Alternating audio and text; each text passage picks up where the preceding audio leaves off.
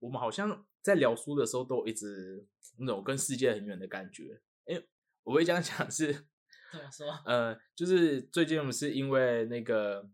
coronavirus。coronavirus 这样讲是不是最中立啊？design 啾啾。好，OK，呃，好，我们刚刚开头我讲了，哎，等一下，大家好，我是那个，我是谁？我是陈，呃，在威化饼干，我决定要改名字，就威化饼干味哦。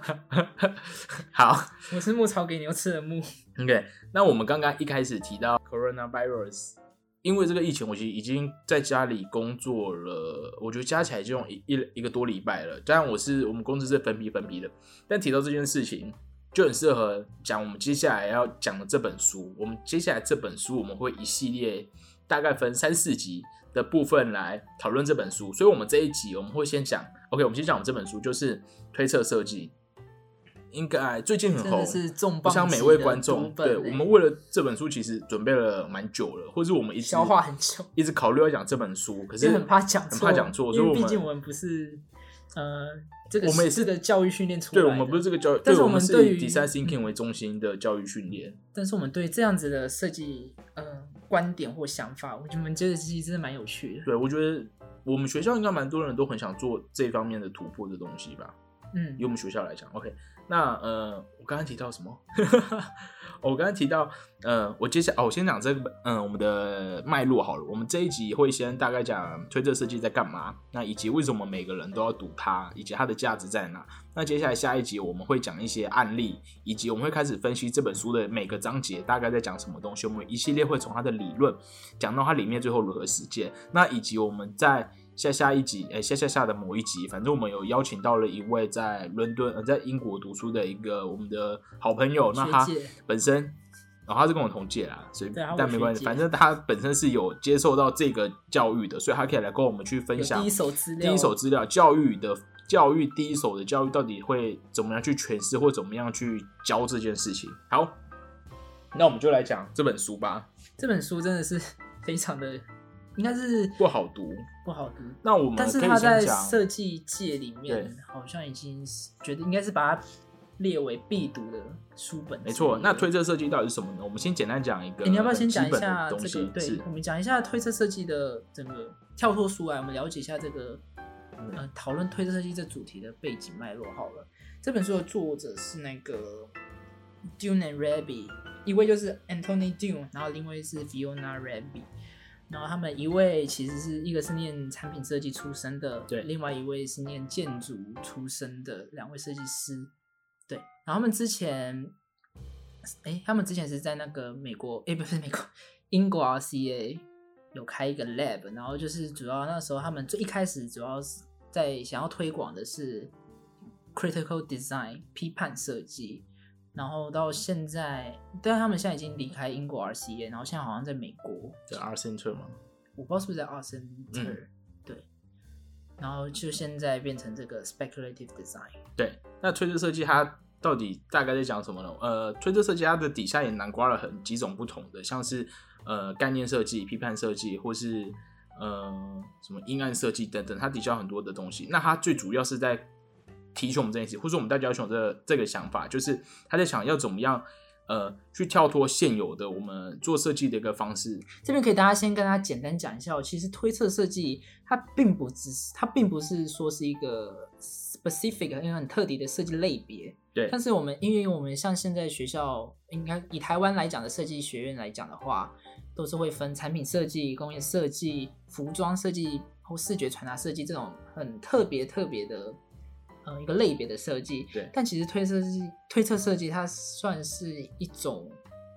观点，一种设计方式，让你去诠释设计。所以它其实是，对，它就是意思就是它是类似像 design thinking 这种设计思维，它不是去某一个产业，它就是因为 design thinking 是以人为中心。对，那 specific 呃不是 speculative design，它就是嗯，它要去幻想一个未来，幻想一个乌托邦的东西。那我们来简单介绍推测设计到底是什么？推测设计它最基本的一个理论，它有个叫做 A B 宣言，它是由 Dune Dune 跟 Raby，Dune and Raby 他所提出来的二十一世纪的设计师要如何从设计的传统定义中跳脱及演化？为什么设计只能解决问题而不是提出问题？那从这张表单上，大家可以 Google 一下，应该是打 speculative design，然后 A slash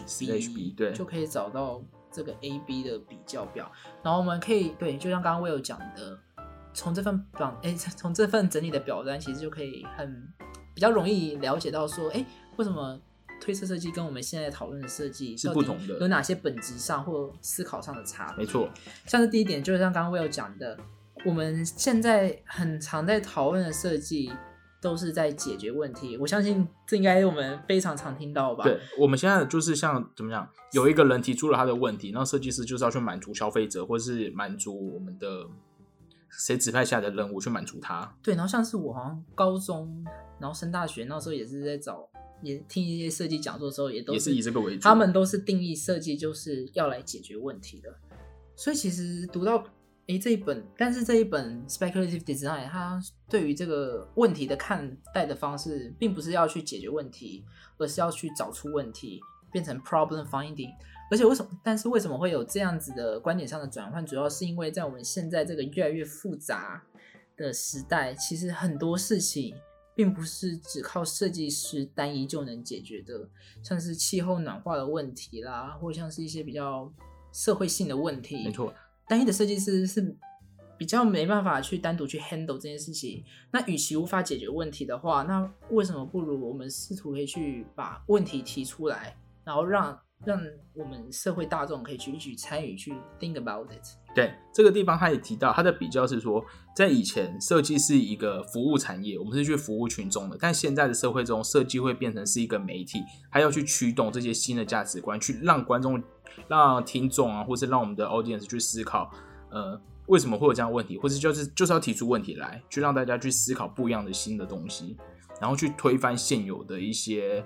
呃价值观或现有的一些框架。这边还有一个很重要的一点，就是说我们现在，嗯，我们比较目前设计当道的趋势要帮 A，主要是 consumer 为消费者去服务去设计的，但是在 speculative design 的价值观里面，我们是要为 citizens 公民去思考我们的设计的。没错，从消费者变公民，其实我们也可以看得出来，我们我们诶，speculative speculative design 试图让设计从目前商业的束缚或包装下面，想要试图挣脱出来。变成一个公民性的东西。嗯，没错，所以它也不是单纯是一个设计师要关注的议题，但是以如果你我们是一个设计师的身份来去倡导，或是变成媒体也去宣传更多我们觉得呃群众或是观众或这个世界的大家可以去思考不同的面向。那像我们刚刚提到的东西，我们刚刚其实讲了很多。呃，他是要去推翻可能是成建的，然后他不是要去做一个消费性的产品。但是以台湾现在或者以学校来说，那可能业界人就会觉得说，那我们如果我们都讲推测了，我们在推测个未来，或者说我们要去假想比较偏概念设计的东西，或者说我们要去评论一个东西，评论一个现况，那这样的东西不是就是只口头说而已嘛？对，可能会被说是一个不切实际，或者它不能被生产。尤其是以台湾来说，台湾是一个对我觉得呃很多中小企业或是以生产为主的，或者以亚洲来说，生产是一个主流，那就可能会有这样的负面评论。不过这本书也提到说，以现在的这个价值观来说，能够翻转人们思考的想法，会多于它的大量生产及制造所能提供的东西。其实 speculative design 很重要，诶，有一个很重要的，它并不是完全百分之百的一个空想的一个概念。其实有很多在研究，在台湾研究 speculative design 的一些老师或前辈都有讲到，是说他们这些推测未来的画面或是想象，其实有百分之四十到五十都是有非常非常深厚对于这个现实的研究，而才才去推测一个会有什么样的未来。所以它并不是完全是去跟我们所处的这个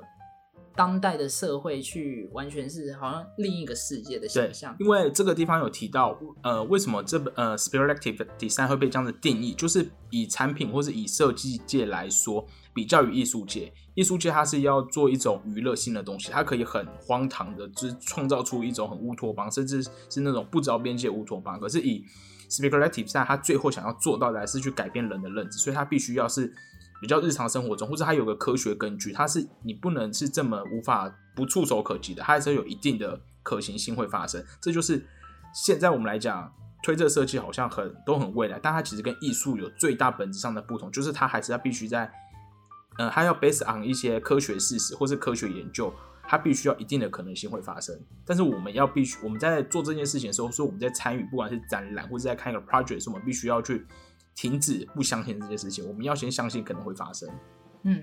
所以嗯、呃在这个 A B 表单里面，就像我们刚刚讲到的，我们已经从 cons 为 consumer 服务的思维已经变，呃，不是要变了，其实这是两个不同的观点，没有说谁是一个不同的观点，因为的确世界上也有很多问题需要被设计师解决。对 A 表单就是我们现在比较主要讨论的设计是设计是要 make a spy，但是推测设计希望给大家提出一个新的观点，就是 design 是不是能可不可以 make a think，让我们去想。对，尤其是它很重要，就是要撼动现在，它不是要去做一个好像未来很厉害的产品。当然，呃，它是指它是所设想的未来是一个，他未来想要世界变成这样子，然后他能够去影响现在的人想要去做这件对他现在的行为会去怎么样影响他响想绝对不？能只是单纯去画想一个很美好的乌托邦，什么车子飞来飞去啊，那不是 spirituality 上要做的事情。对，这边 刚刚我有讲到一个，算是这本书一个非常重要，让让大家理解对推测设计。其实推测设计并不是要让你很像就漫无目的的那种天马行空的想象对，，绝对不是。推测设计它要的是撼动现在，不不是预测未来，这是最重要的，要让我们去反思我们现在当代所处的社会。所以这也最后提到一个 A B 表单里面，我觉得一个很重很有趣的一点哦，就是我们现在讨论到的提出问题的设计，他们的观点比较是要想说要去 change the world to suit us，就是我们一直试图要设计很多的产品，是设计很多的东西，是要去让我们生活好像就更符合我们生活，像是我们哦，我们觉得现在生活很不方便，所以我要设计出那个东西。但是 speculative design 的观点，他提出的是要去 change us to suit the world，有点反过来，就是我们有没有办法是透过设计，然后让我们去反思自己现在所处的社会，反思自己现在的生活方式，然后去更符合这个社会，更符合这个世界。我觉得这几个 A B 表单里面，我觉得蛮有趣的一个所以会注意到他，他前面一个，它前面有一个地方就讲的，他是，呃，OK，它的书名它其实不是，它不是写 speculative design，它是写 speculative everything，、嗯所以就可以注意到刚刚木讲的那一段，它不会再以使用者为中心，它不是那个叫什么啊什么 thinking 的，就不是像呃 design thinking 它是以啊那一句叫什么啊？不是有个什么 central century human center human center 不是以人类为中心，它会变得是怎么讲？去思考万物之间的可能性。就像刚刚可能是我们人类要去 fit in 这个世界，而不是我们嗯去创造东西来满单纯的满足我们自己。所以这是也是一个他观点最庞大的一个地方，就是他是要去想世界上的任何的万物，而不是在以单纯以人类为中心。然后其实，嗯，推测设计其实现在其实，在我们社会当中，其实有几个，其实我们多多少少，其实我们在社这社会当中可以看到推测设计的影子。没错，像是我不知道大家有没有很怀疑过那个那个时装伸展台嘛？这样子时装伸展台这也是一个对，大家有没有看过那些走秀？有没有怀疑过？哎，那些那些非常浮夸或夸张的衣服，真的有人会这样穿吗？没错，真的不会有人。他们真的不是为了设计让大众穿，而是他们不同品牌，他们想要透过服装这个载具去，他们然后再加上那个伸展台的那个场域空间，创造的那个创造的那个假想的一个，对他们要提出的是一个对于一个主题，不管那个主题大或主题小，就主要是要提出一个主题，然后去激发观看者还有他那个表现者之间的一些，要去让你思考一些事情。所以服装生产台其实就是，嗯，我们现在讲 speculative design 算是一个蛮蛮常被讨论拿出来讲的，因为他们设计真的就不是为了要让你穿在马路上、穿在街上，而是让希望透过伸展台，透过一个服装秀，让你去好好思考我们现在所处的社会。因为像应该很多服装秀，好像之前就有讨论过女性议题，也有讨论过同志议题之类等等的，其实它都是要这也是对刺激我们思考。对，尤其服装秀是一个很好的例子，因为服装秀就像是一个剧或是一个展演，它可以让观众投入在里面，就像好像我们已经在这个环境中了，所以它是一个呃推测设计或者以概念设计这种东西是一个很好的例嗯子。嗯好，我想这边应该就是推测设计大概开头，大家可以先了解到推测设计它是在南瓜不管是概念或者是批判的这种的一个大类型上，那它英文的翻译是使用 speculative everything，所以它不是在以人类为中心，也不是在单纯去讲你要设计个物品，而是一个思维上的转变。那它的最主要目的就是去加强一个不同的乌托邦的思维，或是你去加强一个平行的世界，那去提供不同的思维去对比于现在，让我们的大家或是我们的公民会去思考要如何去撼动现在的一个框架或现在的一个既定事实，那去探索一个新的东西。所以，我们不是单纯的去预测未来，我们要 base 上现在这个世界上的一些，不管是新兴科技还是现有的一种议题性的问题，而去做出一些改变。是非常具有启发性的一种对，设计的，是一个启发。非常具有启发性的一种设计方式啊没。错，好，那以上就是我们这一期，我们先快速的，先让大家了解其实也讲了蛮久，可我不知道，因为我们算是有了解过，可我不知道第一次了解这些听众有没有办法去 get 到我们到底想说什么，可能还是有点困难，没关系。我们接下来就会讲很多一系列关于对，就像刚刚我 Will 一开始讲。的，我们会跟大家讲几个几个国外很有名的 speculative design 的案例，让大家去可以试图去开始去想象，哎，这个这样子的设计方式到底是怎么样去执行的。然后另外我们也有一集好像会讨论说 speculative design 是怎么演变过来的，哦，演变过来，没错，就像是可能过往会讲到的反设计，或是那个呃 radical design 或者激进设计、激进设计。或，critical design 之类的，这是一个很有趣的，或像是还有一个很常被讨论到是，你看好像媒体传达界比较常被讨论到的是 design fiction 的那一种比较科幻世界的概念一个价值。像现在电玩界也都每个人每个电玩也都有塑造自己一个世界的价值观，我觉得这也是非常有趣的。我们今天就大带大家先简单了解一下，呃，speculative design 推测设计他们看待设计的价值观是怎么样子，然后大家不用紧张，如果现在都还听不太清楚，哎，推测到底是什么东西，没关系，我们之后会有做一系列的专题，对，可能从案例去让他了解，还有从一些历史脉络上让大家了解为什么会有这样子的设计想法的产生。另外，我们也会邀请几个朋友来一起跟我们讨论推测设计，让大家从不同的观点一起去重新，哎，不是重新啊，去重新了解。去了解这对件，事。好，以，上以上就是我们这一集。那我们刚刚有提到了，因为接下来是一系列的专辑，所以大家记得一定要继续听下一集，你才可以弄懂这个东西哦。拜拜。拜拜。